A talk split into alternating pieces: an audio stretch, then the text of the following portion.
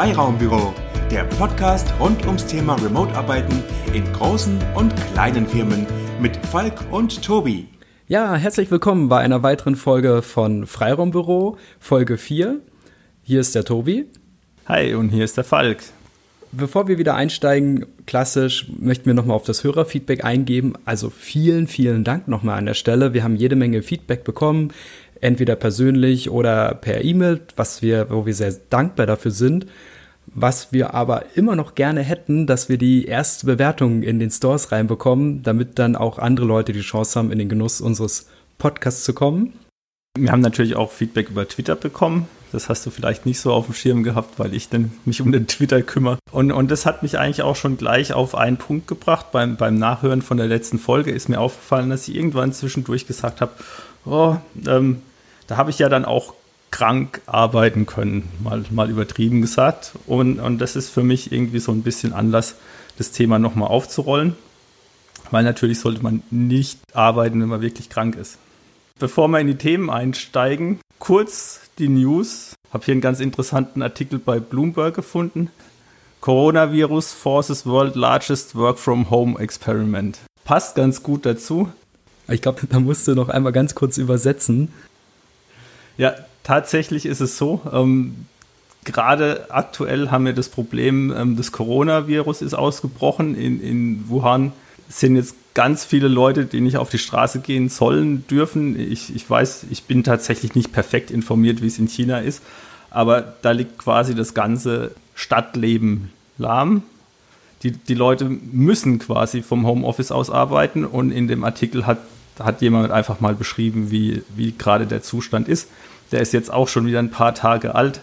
Da sind so Bilder von leeren U-Bahnen drin oder von komplett verwaisten Straßen.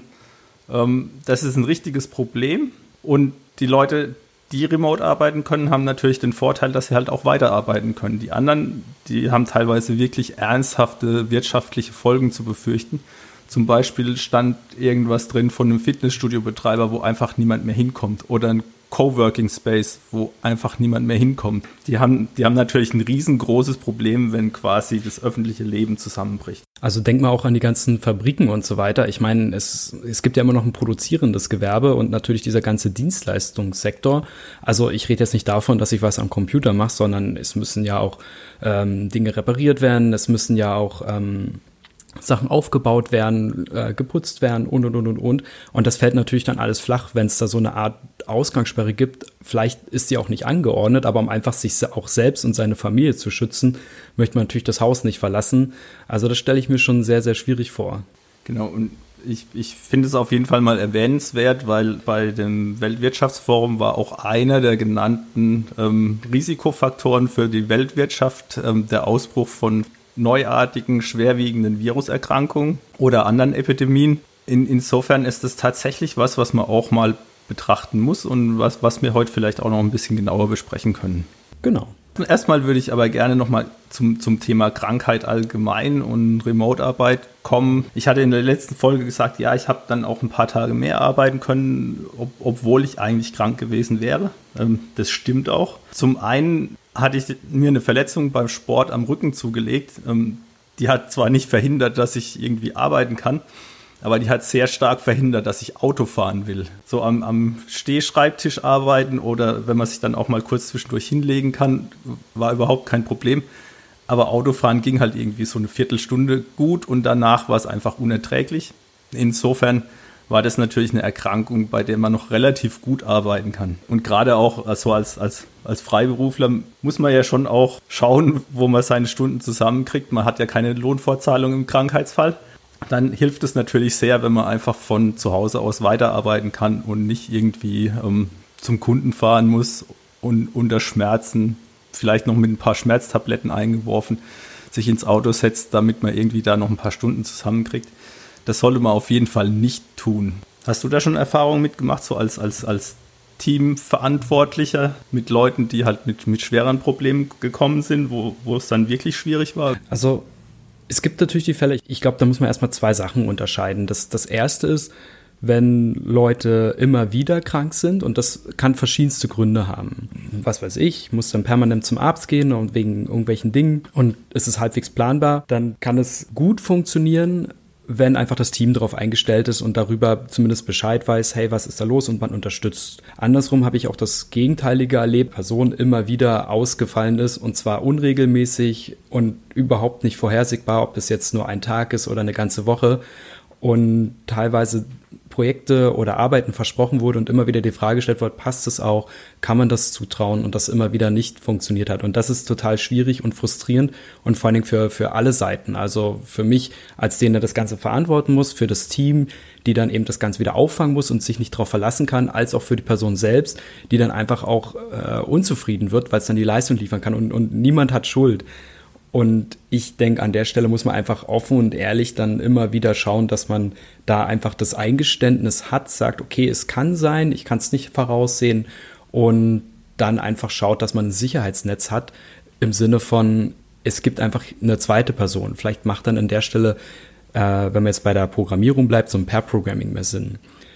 Der, der zweite Aspekt ist, wenn es um dieses Thema Wiedereingliederung geht. Also sprich, jemand oder eine Person ist länger ausgefallen, dann ist das Thema Wiedereingliederung ganz, ganz wichtig und ganz essentiell, was auch begleitet wird von allen Seiten, was auch sehr, sehr wichtig ist, weil was man sich vorstellen muss, wenn man länger krank ist. Und ich rede jetzt hier nicht von zwei Wochen oder vier Wochen, sondern wirklich eine, eine ernstere Geschichte. Man ist komplett raus. Es ist halt nichts mit Urlaub zu tun, sondern das ist wirklich, äh, es geht an die Substanz. Ein Teil seiner täglichen Struktur fällt erstmal weg. Unvorgesehen, man fühlt sich eh schon total mies, weil man vielleicht noch Tabletten nehmen muss oder, oder, oder, spielt das alles keine Rolle. Und da ist es aber total wichtig, dann wieder den Anschluss zu gewinnen, weil Arbeit ist in erster Linie halt Arbeit. Und die Erfahrung, die ich hatte, war, dass es gut ist, dass man zurückkommt, aber Stück für Stück herangeführt wird. Das heißt, dass man vielleicht erstmal mit zwei bis drei Stunden anfängt, um einfach wieder da zu sein, Dinge mitzubekommen, auch die Wertschätzung zu erfahren. Hey, ich bin noch nützlich, ich, ich habe hier eine feste Aufgabe, die, die Kollegen freuen sich. Ich sehe auch, Aufgaben wurden übernommen, aber es gibt auch genügend zu tun für die Zukunft, aber ich muss mir auch keinen Druck machen. Und das ist unheimlich wichtig, dass man da auch ähm, sehr sensibel mit umgeht, aber auch gleichzeitig wieder heranführt, weil dann mit einer Teil dieser, dieser Lebensstruktur wiederhergestellt ist. Genau, das sind so meine Erfahrungen bisher. Ähm, hast du in dem Umfeld auch schon mal ähm, probiert, Leute teilweise remote wieder einzugliedern? Weil ich stelle mir jetzt das gerade relativ praktisch vor, wenn an, angenommen, ich habe hab mein Bein gebrochen oder, oder, oder irgendeine OP am Bein gehabt und, und kam halt einfach nicht ins Büro kann aber halt äh, in, in Remote-Meetings mit teilnehmen. Definitiv. Der ähm, Fall war tatsächlich auch ein, ein Bruch. An sich konnte man ganz normal arbeiten, also man musste auch keine Schmerztabletten mehr nehmen und, und liegen und sitzen, das, das war alles gar kein Problem. Nur der tägliche Gang ins Büro via Fahrrad, Schrägstrich Auto oder Bahn war jetzt einfach zu anstrengend, einfach schon Stockwerke runterlaufen, wenn man jetzt keinen Fahrstuhl hat.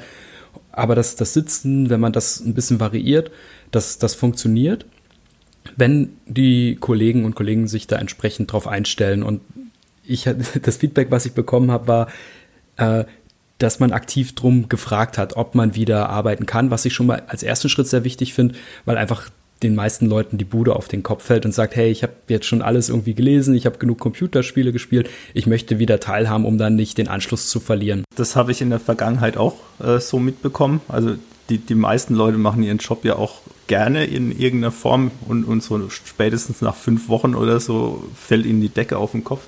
Allerdings habe ich es von einem Kollegen bekommen, der zu dem Zeitpunkt nicht remote arbeiten konnte. Und der hatte natürlich das Problem mit der Wiedereingliederung, die ganze Energie, die schon verfügbar war, wieder für die Arbeit, die ging halt für den Weg zur Arbeit eigentlich drauf. Also der ist hm. in, in der ersten Phase ist er eigentlich erstmal einfach nur im Büro wieder aufgetaucht, um dann wieder zu gehen weil mehr ging erstmal noch gar nicht so richtig gut. Ja, er hat auch versucht, was zu arbeiten, einfach weil er auch wollte. Aber man hat auch schon gemerkt, allein der Weg ins Büro ist halt schon eine echte Belastung für ihn gewesen. Ja, da muss man aber, glaube ich, echt aufpassen. Nehmen wir mal das Klassiker, wäre jetzt der Burnout. Da wäre es, glaube ich, sehr sinnvoll, egal ob man was arbeitet oder nicht, tatsächlich das soziale Umfeld aus dem Büro wieder zu bekommen, um einfach diese Wertschätzung und dieses, mein Platz, wo gehöre ich eigentlich hinzubekommen, weil, glaube ich, diese Abgehängtsein doch sehr schnell stattfinden kann, wenn man die Kollegen nicht sieht. Man kann diese kleinen zwischenmenschlichen Gespräche finden dann vielleicht doch nicht so auf der Ebene statt. Ähm, deswegen würde ich sagen, für den, der sich was bricht, kann es auf jeden Fall sehr gut funktionieren, von daheim aus früher schon zu starten mit einer Wiedereingliederung. Es muss ja nicht über die volle Strecke sein, also volle acht Stunden, sondern so Stück für Stück, sodass man dann, wenn man wieder fit ist und die Physiothermine und sowas alles rum sind, was ja auch so ein Aspekt ist, äh, dann, dann direkt wieder losstarten kann. Oder aber, wenn man jetzt in, der, in die andere Richtung sagt, okay, ich, ich gehe halt dann eben für diese eine Stunde ins Büro, auch wenn ich halt äh, da erstmal nichts mache, aber ich habe dann zumindest diesen Anknüpfpunkt und allein schon die Gespräche und, und das Umfeld sollte dann dabei helfen, um, um wieder vernünftig auf die Beine zu kommen. Das sehe ich auch so. Aber gerade bei, ähm, bei anderen Erkrankungen hört bitte immer auf euren Arzt und, und seid auch mal krank. Genau, eine, eine Sache, bevor du jetzt dann gleich weiterspringst, Falk, wollte ich noch kurz sagen, mir sind noch zwei äh, Punkte eingefallen. Das erste ist, was ich nie leiden konnte oder wo ich echt immer ein Problem hatte, wenn Leute krank ins Büro gehen und damit andere anstecken. Das, das geht gar nicht. Also da habe ich ein absolutes Problem mit, weil das, das, das hat nichts zu tun, diese, diese Präsenz. Da wirst du wahrscheinlich gleich noch was dazu sagen, aber das, das. Kenne ich auch, bin ich auch absoluter Feind von. Ich schicke auch gerne wieder Leute aus dem Büro weg, ähm, wenn ich mit ihnen im gleichen Büro sitzen muss und die sind krank. Das zweite ist natürlich, achtet auf Folgeschäden. Also jetzt nehmen wir mal diese Bruchthematik und, und warum auch immer, ich schleppe mich dann ins Büro, weil ich die Kollegen sehr mag, weil ich vermisst habe, mir fährt die Bude auf den Kopf. Alles schön und gut. Es funktioniert aber nur so lange, wenn es erstens mit einem Arzt abgestimmt ist und mit einem Physiotherapeuten und man selbst auf seinen Körper hört. Wenn man da jetzt, was weiß ich, was an der Hand hat oder an den Fingern oder Sehen oder wie auch immer und dann tippt man und, und will aber doch noch was machen. Man kriegt es manchmal nicht so mit, erst abends vielleicht brennt dann alles und ich muss mir doch eine, eine Tablette einwerfen. Das hat keinen Zweck. Also es bringt ja auch als Arbeitgeber nichts, wenn ich dann jetzt jemanden habe, der dann irgendwie noch Folgeschäden davon wegträgt, nur aufgrund, weil er sagt, äh, ich möchte jetzt zwei Wochen früher anfangen. Das bringt niemanden was. Ich glaube, eine gesunde, auskurierte Krankheit ist, ist viel, viel, viel mehr wert als alles andere. Das wollte ich noch dazu sagen. Ähm, beides fasst man den Begriff Präsentismus zusammen, Tobi. Das, das beschreibt die Tatsache, dass Leute ähm, krank ins Büro kommen aus, aus Gründen egal welche das jetzt sind. Wir werden es auch mal noch verlinken, ähm, falls ihr das mal für euren Chef braucht, sucht nach Präsentismus. Es ist einfach ein riesen wirtschaftlicher Faktor. Jetzt mal unabhängig vom sozialen Faktor, dass es einfach nicht fair ist, wenn ich ins Büro komme und meine Kollegen mit, mit einer Erkältung anstecke oder mit irgendwas anderem, ist es auch ein riesen wirtschaftlicher Faktor, sowohl für die einzelne Firma als auch für die gesamte Gesellschaft, dass man nicht krank ins Büro kommt und zum Arbeiten geht. Das ist aber nur ein Aspekt, der ja offensichtlich ist, den ja auch ganz viele befolgen. Das darf man ja nicht, nicht falsch verstehen. Es gibt aber noch diese ganzen unterschwelligen Sachen. Zum ersten bin ich weniger äh, konzentriert wahrscheinlich. Ja, wenn ich jetzt eine, eine, eine Erkältung habe oder sowas, ich nehme vielleicht noch Schmerztabletten zu mir. Das heißt, meine, meine Fehlerquote ist tendenziell höher. Ich kann vielleicht nicht so drüber nachdenken, bin vielleicht nicht so präsent, sprich Entscheidungen werden gegebenenfalls falsch getroffen. Oder wenn ich jetzt im produzierenden Gewerbe bin, nehmen wir mal jetzt am Fließband, wenn dann die Fehlerquote natürlich steigt, bringt es am Ende niemanden was.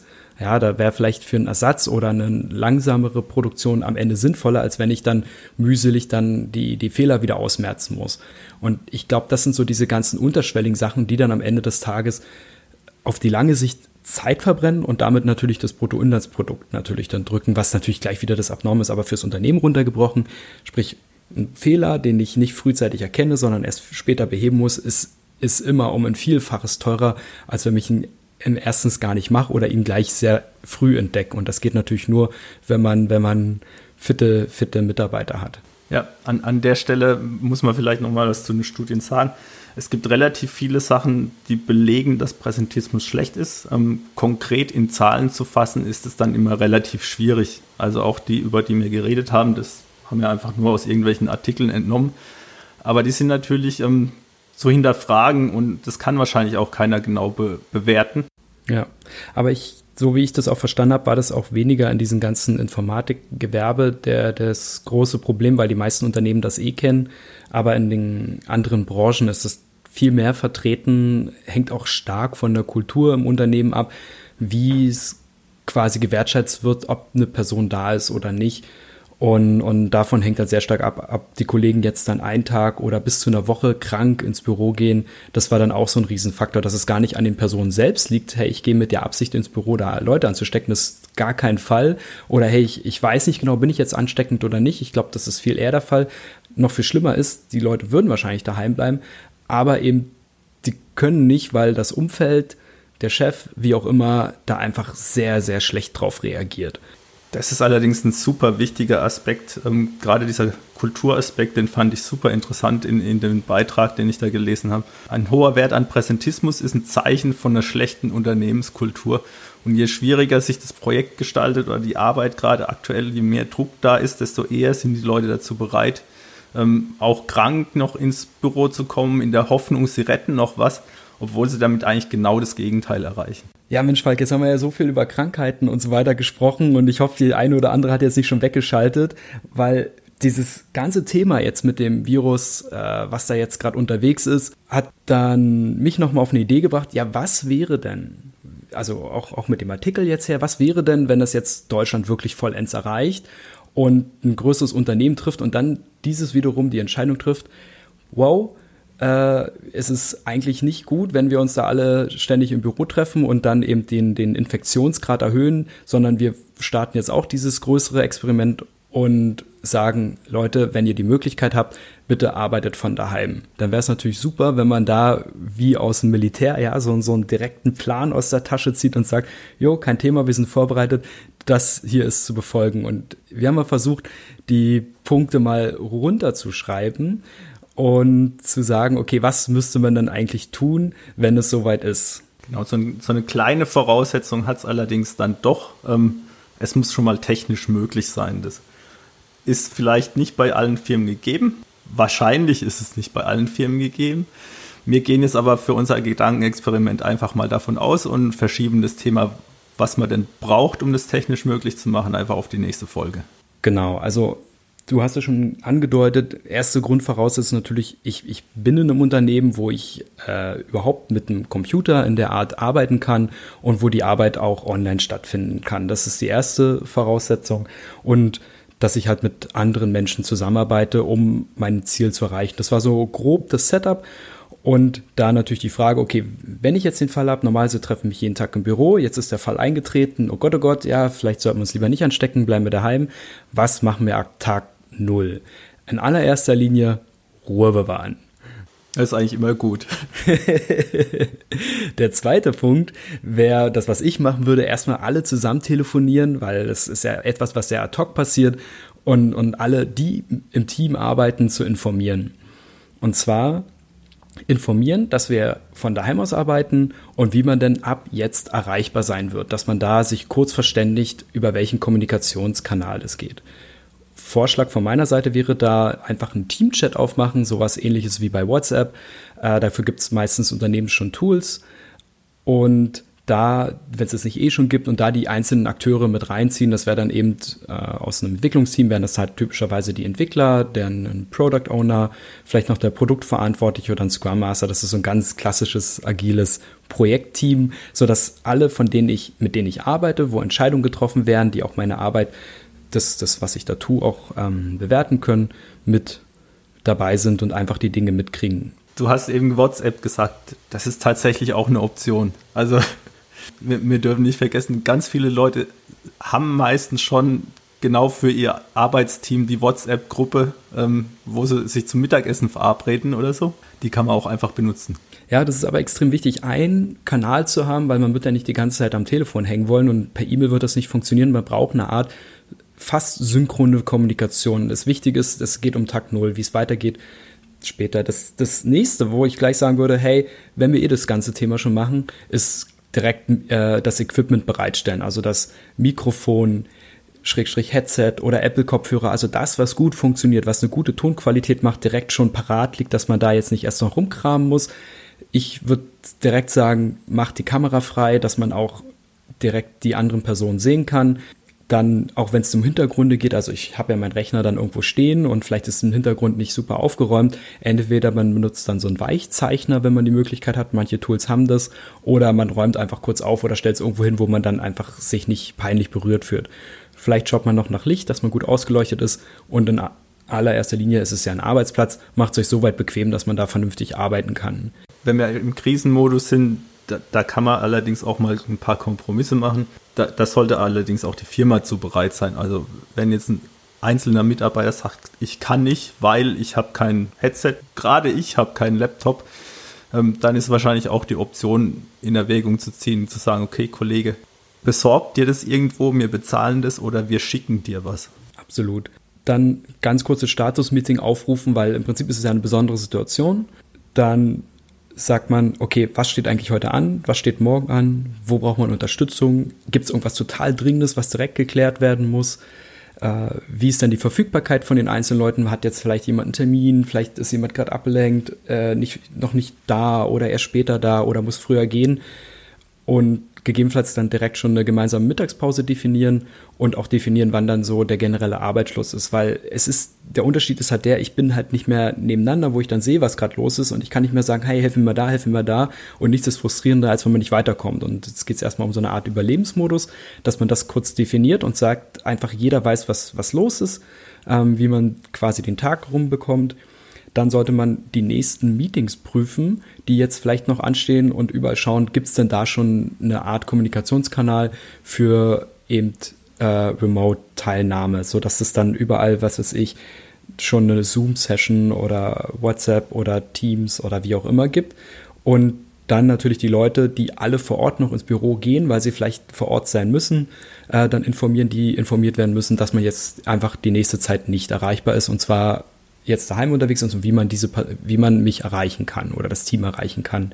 Ich, ich glaube, die Schnittstelle zu den Leuten, die tatsächlich noch irgendwo vor Ort sein müssen, ist relativ wichtig. Idealerweise ist es halt keiner ähm, in, in dem Szenario, was wir haben. Aber es kann natürlich durchaus sein, dass es irgendwie noch zwei, drei Leute gibt, die halt wirklich physisch im Serverraum anwesend sein müssen oder, oder was auch immer sie tun müssen. Vielleicht gibt es doch noch irgendeine Maschine, die bedient werden muss. Ja, wir reden aber auch von, von, es gibt ja da nicht nur ein Team, sondern mehrere. Natürlich müssen die anderen Teams auch Bescheid wissen, mit denen man zusammenarbeitet. Okay, wie ist man denn ab jetzt erreichbar, weil ich nicht mal eben rüberlatschen kann. Ganz wichtig, von vornherein proaktiv kommunizieren im Chat. Äh, gerne eins, also One-on-One-Calls machen, also sprich direkte Kommunikation, idealerweise direkt mit Video, dass man dann was sieht, dass man auch da einfach proaktiv ist, wenn ich was brauche oder was zu, was zu sagen habe, aber auch aktives Zuhören, dass ich dann mehr darauf achte, dass ich das nicht einfach laufen lasse, oh, da wollte jemand was vor 10 Minuten, 20 Minuten, sondern dass ich da zuhöre, damit einfach kein Frust aufkommt. Also Stichwort, seid wachsam. Und gegen nachmittags, um den Tag abzuschließen, dann einfach vielleicht noch ein zweites Status-Meeting, damit man einfach den, den nächsten Tag kurz über die Runden bringt was glaube ich auch relativ hilfreich sein kann, aber nicht sein muss. Ähm, kommt natürlich ein bisschen auf die Unternehmenskultur an. Angenommen, wir haben jetzt einfach einen Chef, der einfach mal die Ansage macht, wir benutzen dieses Tool, bis, es, ähm, bis wir eine bessere Lösung gefunden haben. Ähm, kann in der Situation auch wirklich helfen. Ich habe Zugriff auf die Kreditkarte, ich kann sagen, okay, wir haben noch kein ordentliches Kommunikationsmittel. Ich klicke mir im Internet dieses oder jenes Programm und wir benutzen das jetzt einfach mal, um uns zu organisieren für alle, bis es soweit ist, ähm, dass wir uns sortiert haben. Und dann kann ich ja auch wieder was anderes bestellen oder dieses Tool wieder loswerden. Genau, das gleiche gilt natürlich, das kann ich nur noch mal wiederholen, wenn jetzt Mikrofon nicht verfügbar ist oder einfach keine gute Qualität liefert oder Kamera, ich würde es einfach kaufen und dann die Rechnung einreichen. Ich denke, das sollte funktionieren. Und Natürlich die Internetleitung ist das nächste kritische Punkt. Wenn die natürlich total grottig ist, muss man schauen, ob man da einen anderen Kanal hinbekommt. Das ist einfach dringend, dringend notwendig, weil wir reden nicht nur von einem Tag, sondern mehreren, wo man so miteinander arbeitet. Deswegen ist das absolut kritisch. Genau, wenn wir uns das aktuelle Problem gerade ansehen in China, ja, das geht jetzt schon ein paar Wochen und, und es wird wahrscheinlich noch eine Weile gehen, bis das fertig ist. Also man kann, muss in dem Moment dann schon davon ausgehen, dass, dass der normale Betrieb mal mindestens für einen Monat ausfällt. Genau, und da gilt es sich zu organisieren. Ähm, als kleinen Bonus noch an der Stelle absolute Empfehlung, erstmal keine Meetingräume-Calls mehr. Das heißt, da sitzen zehn Leute in einem Raum und machen gemeinsame Call mit anderen Leuten, die jetzt äh, mit einem Laptop teilnehmen, sondern direkt gleich dazu übergehen, dass jeder, egal wo er gerade sitzt, auch wenn es noch Leute vor Ort sind oder die zusammensitzen, dass jeder Einzelne mit einem eigenen Laptop teilnimmt, dass alle gleich sind dass es da keine Unterscheidung gibt. So, dann Tag 1. Ja, der erste Tag ist überlebt, Überlebensmodus ist irgendwie hergestellt. Jetzt geht es um dieses ganze organisatorische, wie macht man denn jetzt weiter? das erste, wenn ich schon vorher ein Meeting, Status-Meeting stattgefunden habe, würde meine Empfehlung direkt das nächste Status-Meeting, dass einfach wieder die üblichen Fragen gestellt wird. Ist jemand blockiert? Was gibt's Neues? Ist irgendwas Dringendes? Dass man einfach ähm, ins Tun kommt.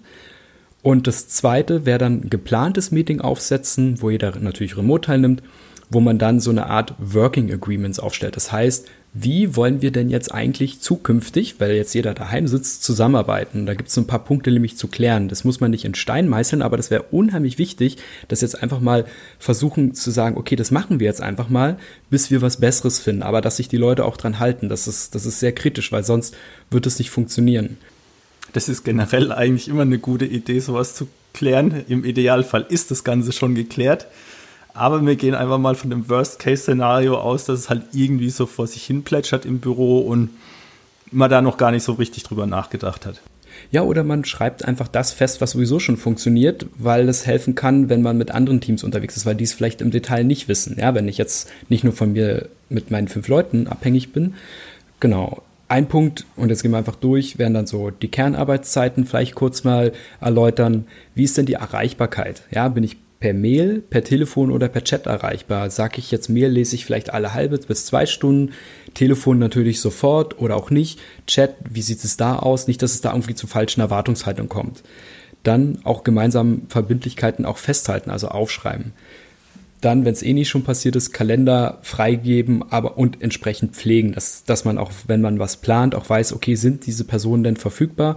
Videocalls, also ich rufe mit Video an, man sieht mich, würde ich immer, wie oft es geht, machen.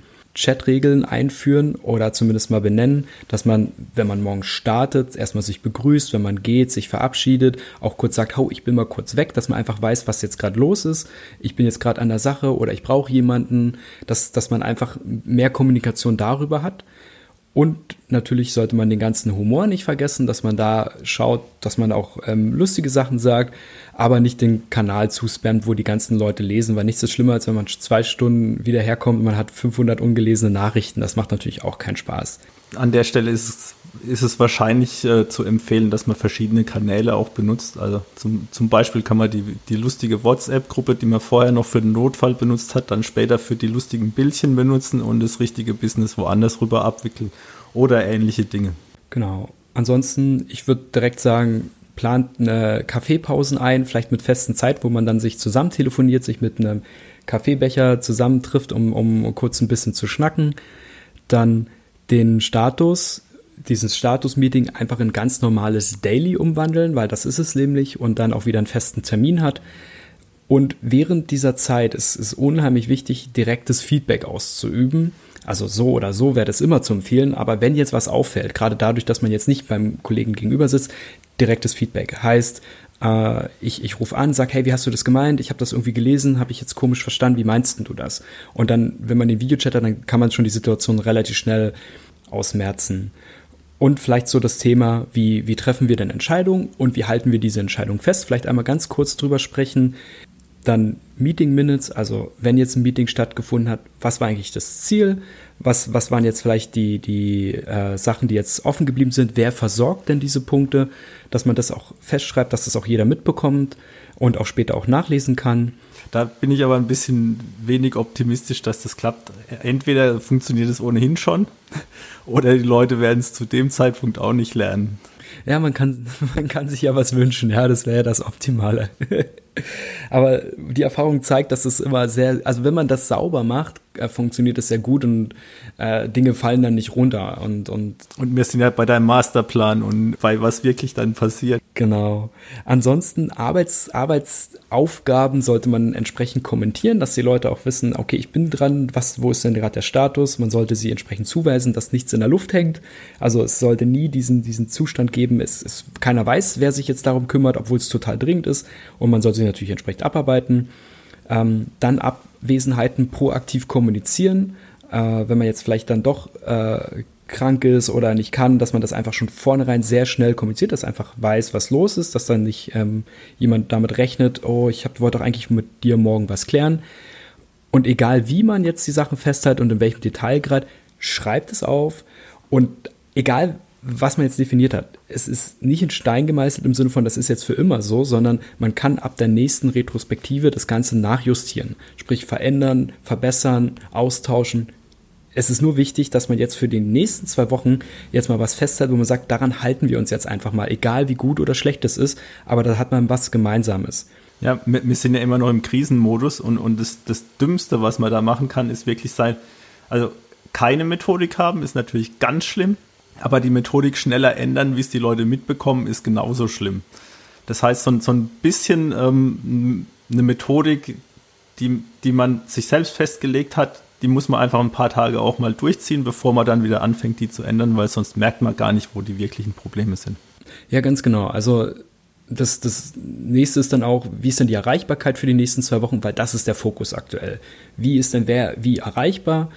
Und wenn man dann eh schon dabei ist, sollte man schauen, ob man vielleicht nicht noch gleich die Meeting-Regeln definiert. Also wie sollte ein Meeting ablaufen? Es gibt es ein Ziel, gibt es eine Agenda, gibt es irgendwelche ähm, To-Dos, die daraus fallen und brauchen Meeting vielleicht eine Moderation, weil es jetzt ungewohnt ist, dass so viele Leute äh, jetzt via Videocall dazu kommen, dass es dann nicht komplett ausartet. Das kann helfen, da sollte man einfach kurz drüber sprechen. Dann ganz wichtig, Termine, die jetzt vielleicht anstanden, die jetzt nicht direkt mit der Firma zusammenhängen, also mit Partnerfirmen, mit Dienstleistern, als auch vielleicht Bacheloranden, Studenten, was auch immer, alles, was in diesem Firmenkontext passiert, die müssen natürlich angepasst werden und die Leute müssen natürlich informiert werden. Vielleicht gab es irgendwie einen geplanten Vorortbesuch, ist natürlich dann obsolet.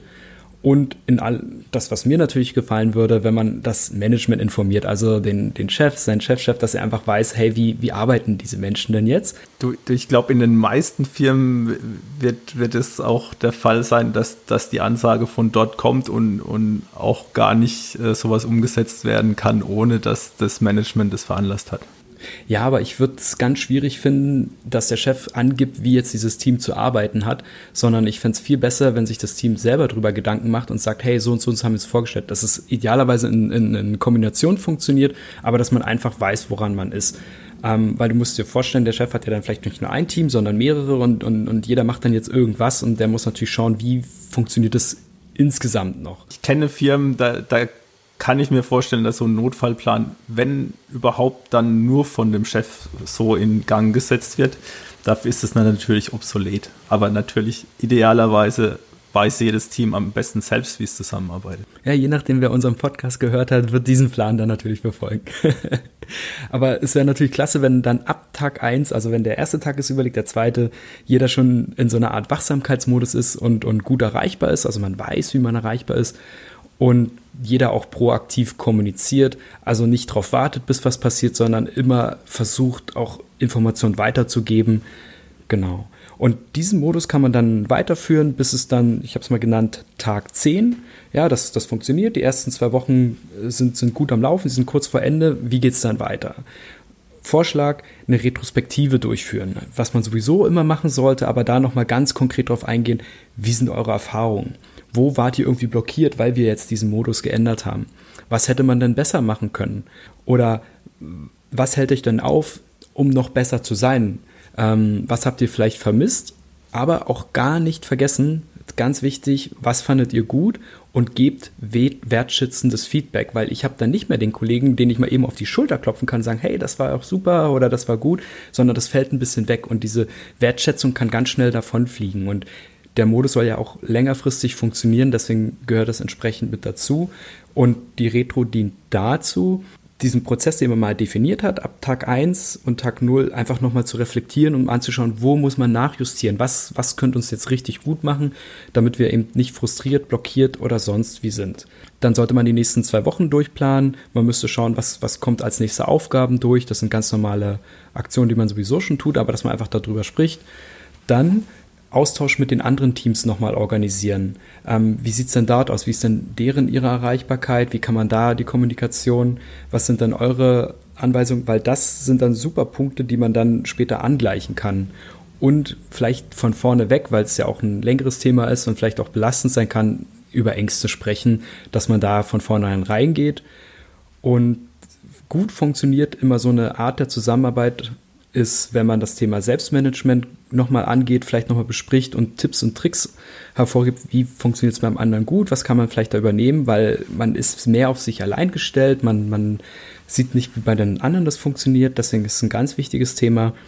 Und Arbeit ist Arbeit und Freizeit ist Freizeit und das sollte man auch weiterhin beibehalten, auch wenn man jetzt nicht die Fahrzeit hat und allem drum und dran, sondern dass man da auch gut trennen kann. An der Stelle ist es, glaube ich, wirklich wichtig, einfach mal kurz innezuhalten und zu, um das zusammenzufassen, was du gerade eben erzählt hast, kurz innezuhalten, nochmal zu schauen, was war gut, wie arbeiten wir eigentlich jetzt, äh, was, ist denn alles passiert, ähm, wie geht es denn weiter zum Beispiel könnten so Sachen passieren wie, man arbeitet plötzlich sogar effizienter oder man arbeitet halt nicht so effizient, weil einem irgendwelche Teile fehlen. Dann muss man sein ganzes Tempo und seine ganze Planung dran anpassen, dass man jetzt schneller oder langsamer ist, je nachdem, wie es sich halt ergibt muss man an, an einer gewissen Stelle nachjustieren. Wie eben schon gesagt, zu schnell und andauernd ähm, führt halt dazu, dass man gar nicht mehr merkt, für welche Auswirkungen die einzelnen Maßnahmen haben.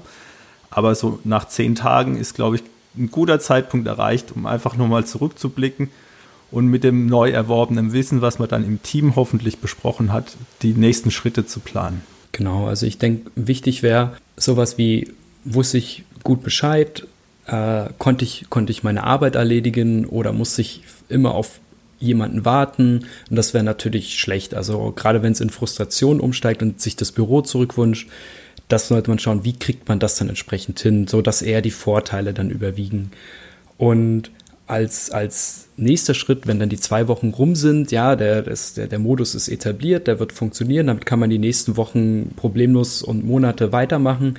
Und jetzt geht es um, ich habe es mal Tag 14 genannt, ja, wenn diese zwei Wochen rum sind, und, und jedes Team diese Erfahrung gesammelt hat und jedes Team natürlich diesen Masterplan herbeigeführt hat und vielleicht unterschiedliche Ausprägungen hat. Die einen machen es eher so, die anderen machen es eher so, dass man schaut, was kann man denn angleichen, was, was macht denn Sinn, äh, was waren vielleicht so die, die einzelnen, was haben die einzelnen Teams daraus gelernt, welche Verbesserungsvorschläge haben sie, dass man das gemeinsam mal diskutiert weil man dann damit den Prozess deutlich schneller verbessern kann, weil man ja auch miteinander arbeitet. Es bringt ja nichts, wenn das jedes Team für sich irgendwie macht und man gar nicht mehr, trotzdem nicht zum Ergebnis kommt.